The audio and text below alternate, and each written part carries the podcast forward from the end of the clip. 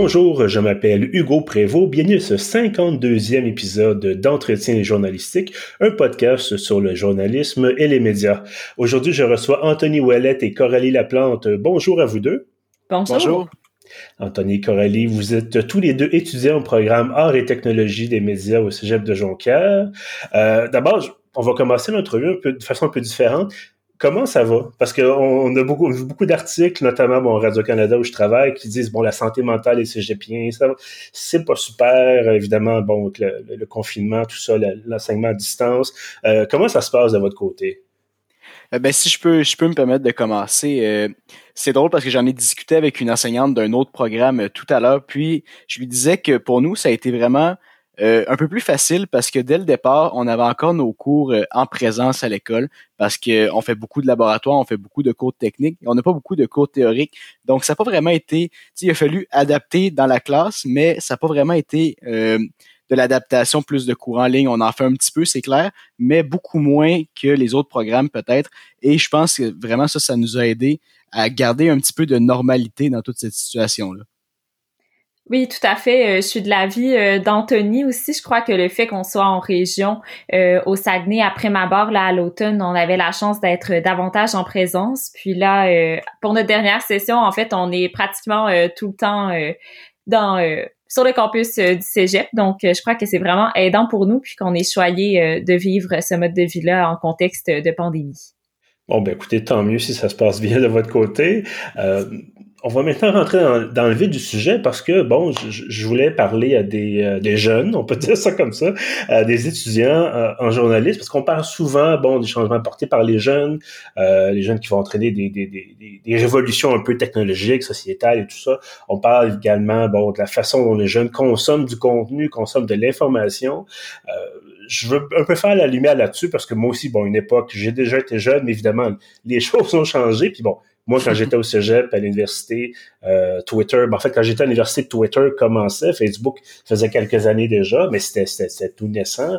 Euh, D'abord, peut-être première question, puis je m'excuser si c'est un brin indiscret, mais je pense que ça va mieux nous, nous positionner. Euh, vous avez quel âge exactement? Euh, moi, j'ai 19 ans. Moi, je viens tout juste d'avoir 20 ans. Bon, ben écoutez, ça nous, effectivement, ça vient préciser les choses. Euh, pourquoi est-ce que vous avez décidé de vous lancer en journaliste? Peut-être qu'Aurélie pourriez commencer. Euh. Oh, euh, je me suis lancée, c'est une grande question en journalisme pour de multiples raisons. tout d'abord, parce que je crois que c'est un métier qui est très versatile, qui nous permet d'apprendre à tous les jours, puis il y avait tellement de champs d'intérêt que j'avais euh, vers la fin du secondaire que je crois que le journalisme euh, est indiqué, puis aussi par euh, l'envie de partager ces nouvelles connaissances-là aux autres. J'ai toujours aimé écrire, communiquer, faire des exposés oraux, partager mon savoir en fait, fait que je crois que le journalisme, c'est justement informer notre société. Donc voilà, c'est pour ça que je me suis lancée. Et vous, Tony? Ben, un petit peu comme Coralie, euh, j'ai toujours aimé écrire du plus loin que je me rappelle. Et puis, j'ai toujours aimé aussi euh, pouvoir vulgariser des choses euh, à mes amis, à ma famille. Donc, au secondaire, pour moi, quand j'ai découvert le programme d'ATM, ça a été... Ça, sans hésitation que je me suis lancé parce que je me disais ça va combiner deux choses que j'aime et puis je vous cacherai pas qu'au départ c'était vraiment pour le journalisme sportif que je m'y lançais parce que j'étais un, grand fan de sport puis, euh, en arrivant à Jonquière, en fait, je me suis découvert une toute autre palette d'intérêts. Et puis, je pense que c'est ça aussi la beauté du journaliste, c'est que ça permet d'explorer tellement, tellement de domaines. Et puis, euh, c'est aussi à ça que je pensais en me lançant, en me lançant dans cette carrière-là, si je peux dire, de, de découvrir plein d'autres choses, de pouvoir élargir mes horizons, de faire découvrir ces choses-là à d'autres personnes euh, à travers d'articles, à travers de, de, de topo télé, par exemple. Puis, euh, comme Coralie, je trouve aussi que c'est un métier très versatile. Puis ça, c'est quelque chose. Je pense pas que je serais capable de faire euh, du 9 à 5 dans un bureau toute ma vie. Puis il me fallait quelque chose de plus challengeant. Puis, mettons, quand, quand nous, on fait des, bulletins de télé, c'est au quotidien, on court partout. Puis ça, j'aime vraiment ça. Puis c'est ça que je recherchais aussi là, dans ce métier-là de ce que je comprends, dans votre formation, vous touchez aux médias traditionnels, notamment donc euh, écrit, radio, télé. Euh, mais vous, est-ce que comment est-ce que vous vous informez? Est-ce que vous consultez les médias traditionnels? Est-ce que c'est bon un mélange avec, euh, je, ne sais pas, je prends un exemple, TikTok par exemple ou d'autres formats Comment ça se passe de votre côté? Coralie, je sais pas si tu voulais commencer. Ah, ok, oui, euh, je n'osais pas euh, m'avancer en premier. C'est drôle parce que justement, on a un cours euh, que moi et Anthony on suit qui s'appelle journalisme et réseaux sociaux. Puis c'est une discussion qu'on avait cette semaine. Donc, en parlant de TikTok, moi, c'est pas une application que j'emploie. pour ma façon de m'informer, je crois qu'après ma barre, j'ai toujours les médias traditionnels. Euh, je lis la presse plus le matin. Euh, j'ai l'application de Radio-Canada, le quotidien ici dans la région, le devoir. Donc, euh, je dirais que mon information le matin quand je me lève, c'est vraiment via ces sources-là que je vais m'informer. Mais c'est sûr qu'au travers de la journée, avec Facebook, Instagram, les notifications sur mon téléphone, ben là, c'est non négligeable la quantité d'informations que je vais amasser via ces plateformes-là. Puis euh, c'est ça, les réseaux sociaux, oui, c'est une façon de m'informer, mais aussi en grande partie euh, du divertissement, euh, à mon avis. Mais je comprends que de plus en plus, disons, si on prend rad, je trouve que c'est vraiment une belle façon de s'informer sur les réseaux sociaux. Puis de plus en plus, les médias traditionnels vont s'adapter à ces plateformes numériques-là. Donc, ce serait faux de dire que je les utilise pas, mais dans un sens, j'utilise les médias traditionnels sur toutes leurs plateformes. Moi, un peu comme euh, un peu comme Coralie, je pense pas vraiment refléter euh, ma génération, si on, si je peux dire comme ça, parce que chaque matin, chaque matin, moi aussi, je vais lire euh, la presse, je vais lire le quotidien. c'est sûr que dans la journée, pour me garder informé, moi, je suis vraiment, j'aime beaucoup le concept des informations sur Twitter. Je suis beaucoup, beaucoup, beaucoup sur Twitter parce que je trouve que, c'est beaucoup de plus en plus de journalistes publient là, les personnalités politiques utilisent ça pour faire des grosses annonces aussi. Fait que moi, ce que, ce que je me suis fait, c'est que je me suis mis des notifications à chaque fois. Par exemple, Sébastien Bovet, le journaliste politique à, Radio-Canada, j'ai des, j'ai des alertes à chaque fois qu'il fait un tweet. Donc, pendant la journée, je suis vraiment mon actualité sur Twitter. Mais c'est sûr que le matin, il n'y a rien qui bat euh, la, lecture euh, des journaux traditionnels. Et en, en 2021, est-ce qu'on paye pour l'information? Euh, ça, ça devient de plus en plus inévitable. Puis je pense que c'est pas nécessairement une mauvaise chose parce que ben, ça encourage justement, c'est de plus en plus dur d'aller chercher des publicités avec euh, pour les médias, surtout avec euh, Google, Amazon, Facebook et tout ça. Euh, je pense que c'est important d'encourager d'encourager du bon journalisme. Et puis, c'est un service essentiel, qu'on le veuille ou non. Puis si ça peut permettre à ces médias-là de continuer de fournir de la bonne information, ben, moi, j'ai rien à payer un abonnement. Par exemple, je paye un abonnement au quotidien. Euh, je fais des contributions à la presse aussi. Donc, c'est moi, oui, moi, je, je suis pas contre l'idée de payer pour l'information. Et vous, Coralie? Oui, en fait, euh, derrière votre question, je crois que se cache une grande question euh, sociologique aussi. Euh, je pense que le fait de payer pour l'information, c'est aussi nécessaire à un niveau des mentalités sociologiques parce que l'information a de la valeur. On est dans un contexte où on a l'impression de jamais payer pour le contenu qu'on consomme sur Google, Instagram, etc. Mais en fait, on paie ces publications-là par euh, nos données personnelles. Puis, euh, je pense que l'information, euh, disons, la presse, les médias traditionnels, Radio-Canada, ils doivent faire d'études de leur lectorat, mais c'est pas là qu'ils vont chercher leurs revenus. Donc, je pense que de payer pour l'information, c'est super important pour montrer que ça a une valeur. C'est un travail à part entière. On voit tout le monde peut s'improviser journaliste maintenant sur les plateformes web, mais un journalisme de qualité se différencie par euh, la qualité de sa recherche, puis ça, ça prend du temps, puis euh, des revenus. Donc euh, voilà, je crois que mhm. c'est très important. Mais en fait, la question, c'est plutôt savoir est-ce que vous, vous vous abonnez? Ah, moi, est-ce que, payez je paye, des abonnements? Euh, oui, je paie la presse et euh, je fais des contributions au devoir. Je pensais que c'était une question, est-ce que euh, on paye comme en général, mais... Ben, écoutez, idéalement, on paierait, on aurait tous les moyens de, de se payer des, abonnements un peu partout. Là. Je sais, éventuellement, le problème, je pense que c'est question non seulement d'argent, mais aussi de temps. ça, c'est un autre débat. J'aimerais vous entendre sur votre vision de l'industrie du journalisme, parce que c'est une industrie. Euh, moi-même, si je peux me permettre un, bref retour dans le temps, il y a, quand moi j'ai commencé mes études dans le journalisme, il y a maintenant, mon Dieu, euh, presque une quinzaine d'années, euh, c'était déjà le, on appelait déjà ça la crise. On parlait déjà d'une baisse de revenus à cause justement de la gratuité sur Internet. là, on est, c'est ça, on est une quinzaine d'années plus tard vous êtes parmi les futurs journalistes là, qui vont arriver sur le marché du travail prochainement comment est-ce que vous voyez ce, ce, ce, métier-là, cette, cette industrie-là? Anthony, je te laisse commencer. Oui, c'est bon.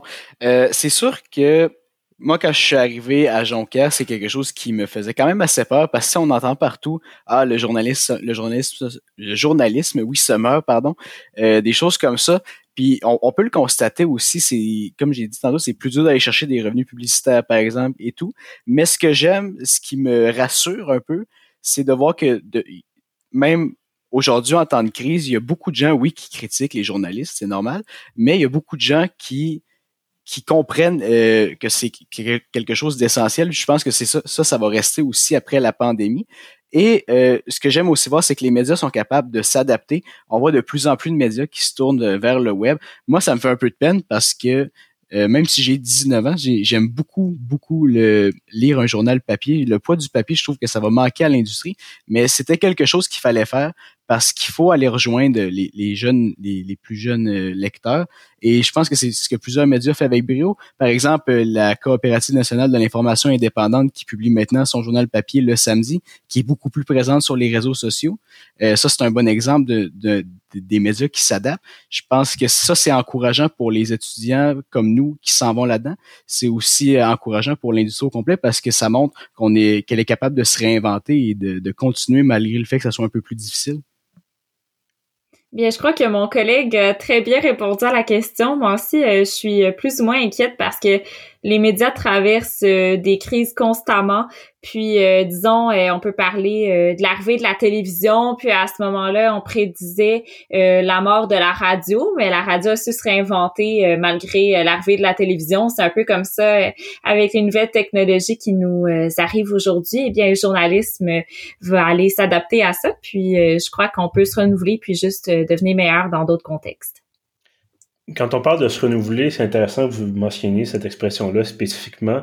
Euh, pour vous, qu'est-ce que ça veut dire se renouveler? Parce que, bon, encore une fois, vous êtes formé dans les méthodes traditionnelles, vous touchez un peu aussi, j'imagine, production. Là, tantôt, vous me parliez d'une discussion sur les médias les réseaux, par rapport aux, réseaux sociaux. Bon, pour vous, c'est quand vous allez arriver sur le marché du travail, est-ce que vous vous dites, bon, je veux faire du papier, je veux faire de la télé, faire de la radio, sinon je, est-ce que c'est complètement à l'opposé en disant ah oui, je veux faire de la, vidéo puis de, de, trucs multimédia euh, complètement éclatés? Est-ce que vous avez une idée précise de ce que vous voulez faire pour un peu peut-être brasser la cage? Euh, je vais commencer. Euh, en fait, moi, je suis vraiment ouverte à tout là en ce qui concerne ma propre carrière, autant l'écrit, la télévision, ou de plus en plus. Bien, vous êtes à Radio Canada, vous devez voir que les vidéos euh, journalistes euh, s'est rendu en vogue euh, comme profession. puis Marie-Ève Tremblay, si je me trompe pas, avec Corde Sensible, justement, qui a amené cet autre format-là de topo un peu qui met en vedette le, le journaliste, qu'on voit davantage sa démarche. Fait que mm-hmm. je crois que tous les formats sont bons. pour traiter différemment un sujet. tous les formats m'intéressent. Puis, comme je disais précédemment, c'est la variété là, de, du métier de journaliste qui, me motive au quotidien. Donc euh, voilà, je pense que je suis ouverte à tous les médiums. Je pense que Coralie l'a bien, bien cerné quand elle a dit tous les médiums sont bons pour euh, raconter une nouvelle. Euh, moi, personnellement, je suis, plus un adepte de, des méthodes plus traditionnelles, soit l'écrit, la radio, la télé. Mais c'est sûr qu'on va être appelé à, à, trouver des nouveaux moyens, que ce soit à travers les médias sociaux, euh, par exemple des nouveaux médias émergents, peut-être peut-être faire passer l'information, par exemple, par TikTok, par des stories Instagram. Bref, on va être appelé à faire plein de choses, du vidéojournalisme aussi, qui est de plus en plus populaire, notamment avec des capsules comme Rad fait. Donc, c'est sûr que moi, personnellement, euh, je préfère les surtout l'écrit et euh, juste parler devant une caméra normalement, comme, comme on voit à la télé présentement. Mais je pense que on, va bientôt être appelé à faire beaucoup plus que ça. Puis c'est pas quelque chose qui me déplaît. Au contraire, ça me motive à apprendre de plus en plus. Et j'ai juste hâte de voir où ce métier-là va pouvoir m'amener. Coralie, je me permets de revenir sur une chose que vous avez dit, de parler de, Marie-Ève Tremblay, bon, euh, une de mes, de mes collègues, effectivement, à Radio-Canada, qui se met peut-être un peu plus en vedette que les journalistes traditionnels, par exemple, au téléjournal ou une autre, bref, une autre façon de présenter l'information vidéo.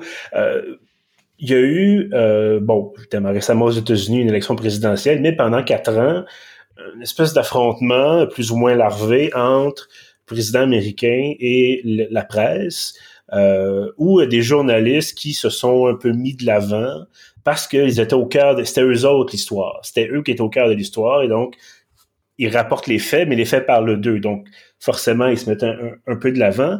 On n'a pas exactement vu la même chose au Canada, en tout cas pas nécessairement encore, mais un peu partout sur la planète, bon, les, médias sont pris à partie et tout ça, et ultimement, les journalistes se retrouvent à parler d'eux-mêmes. Euh, pour vous, est-ce que c'est, est-ce que c'est peut-être dangereux? Parce qu'il y a la fameuse sacro-sainte objectivité. Là. Je pense qu'on vous en a assez parlé peut-être dans, vos cours.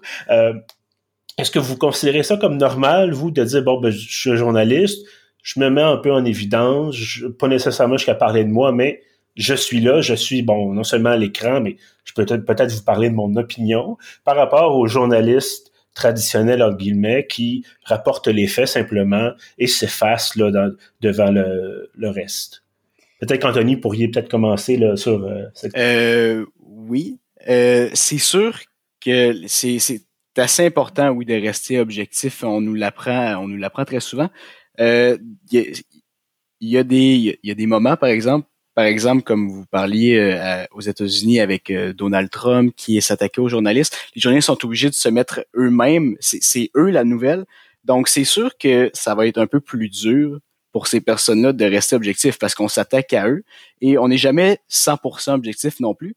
Mais euh, je pense que si on met à part ces exemples-là, moi, je pense que c'est important de faire une. C'est, c'est, selon moi, c'est autant essentiel un média qui va faire de l'opinion qu'un média qui va faire juste de la nouvelle, mais je pense que c'est important de faire une bonne distinction entre les deux. C'est sûr que, comme j'ai dit, il y a des fois où que ça sera pas possible, notamment lorsque les journalistes doivent parler d'eux-mêmes. À un moment donné, il faut qu'ils se défendent aussi, il faut qu'ils défendent la profession.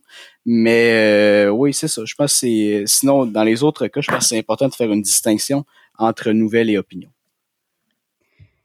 Oui, tout à fait. Euh, de mon point de vue aussi, la distinction entre euh, nouvelles et opinions, euh, c'est quelque chose qui est souvent dans les débats sur les médias sociaux. Puis je pense qu'il y a un peu de méconnaissance parfois par rapport à ça dans les débats publics. Fait que oui, comme Anthony l'a dit, il faut bien le distinguer, mais c'est important d'avoir de l'opinion dans les médias. Par contre, à mon avis, cette opinion-là, elle doit être appuyée sur des faits, puis sur différents arguments. Pitcher une opinion, euh, désolé l'expression, dans l'espace public sans quelconque vérification de fait ou euh, sans nuance. Il euh, y a rien de tout noir ou tout blanc. C'est l'opinion, euh, c'est ça, c'est la question de quelle opinion est valide en guillemets. Mais en fait, tout le monde a son opinion, mais dans, à mon avis, quand c'est présenté dans les médias, il faut qu'il y ait certains faits pour l'appuyer, puis davantage un spectre de c'est que c'est oui ou c'est non en fait en terminant, euh, une question, vous êtes tous les deux donc finissants, vous allez bientôt, je le disais tout à l'heure, arriver sur le marché du travail, trop probablement. Euh, est-ce que vous vous dites, moi je me lance, je rentre à le quotidien ou je rentre à un autre journal, bon, ou je rentre à Radio-Canada ou à TVA ou à nouveau peut-être même oui effectivement nouveau le nouveau joueur de la télé euh, ou est-ce que vous vous dites bon ben moi je, je, je transforme le modèle, je pars mon blog ou je pars euh, mon, magazine. Euh, est-ce que vous avez une idée déjà de où vous voulez aller ensuite? Ben, ce qu'il faut comprendre, c'est que notre parcours se termine avec euh, des stages. même si on voulait, dès la sortie de l'école, se lancer dans un projet révolutionnaire dans les médias, il va falloir passer un cinq semaines dans un média plus traditionnel avant. Euh, moi, personnellement, je, je, voudrais commencer ma carrière justement dans un média des, un peu plus traditionnel et ensuite regarder là où, ce que ça, là où ce que ça va m'amener en fait parce que euh, ça peut juste s'ouvrir plein de portes et puis il faut commencer à quelque part. Euh, surtout si je, je prends l'exemple de quelqu'un qui hypothétiquement voudrait euh, lancer justement son blog ou lancer un nouveau média euh, plus jeune, plus actuel, peu importe ben c'est il faut déjà avoir euh, selon moi une certaine base puis je pense que c'est important de commencer dans un média qui est déjà existant qui est plus traditionnel avant de avant de se lancer euh, dans un projet d'une plus grande envergure. Oui, tout à fait. Mais moi aussi, je suis de l'opinion à Anthony. Euh, je crois que j'allais faire mes classes sur un marché du travail dans un média qui est déjà existant avant de si je En tout cas, dans le moment, c'est pas un projet pour moi là, de partir une, une nouvelle plateforme entièrement, mais je crois, je suis pas contre les nouveaux médias. on en voit constamment des nouvelles plateformes, des nouvelles émissions. Donc, parfois au sein d'une entreprise, on peut réinventer euh, un peu le modèle. Disons, euh, dans un journal, faire un dossier qui sort un peu de l'ordinaire ou à la télévision, euh, commencer une nouvelle série. Donc, je crois qu'on peut quand même se réinventer dans des institutions existantes également. Coralie Laplante et Anthony Ouellette, tous les deux étudiants au Cégep de Jonquière, excusez-moi, mon Dieu. merci beaucoup d'avoir été là avec moi aujourd'hui. Ben, il n'y a pas de problème. Merci de l'invitation. Merci à vous. Et à ceux qui nous écoutent également, évidemment, merci d'avoir été là. Euh, vous pouvez trouver tous nos précédents épisodes sur pieuf.ca. On est également sur Spotify et sur SoundCloud. Et en terminant, je vous invite à vous abonner à l'infolettre. Tous les samedis matins, vous recevez le meilleur de ce qu'on a publié durant la semaine. À bientôt.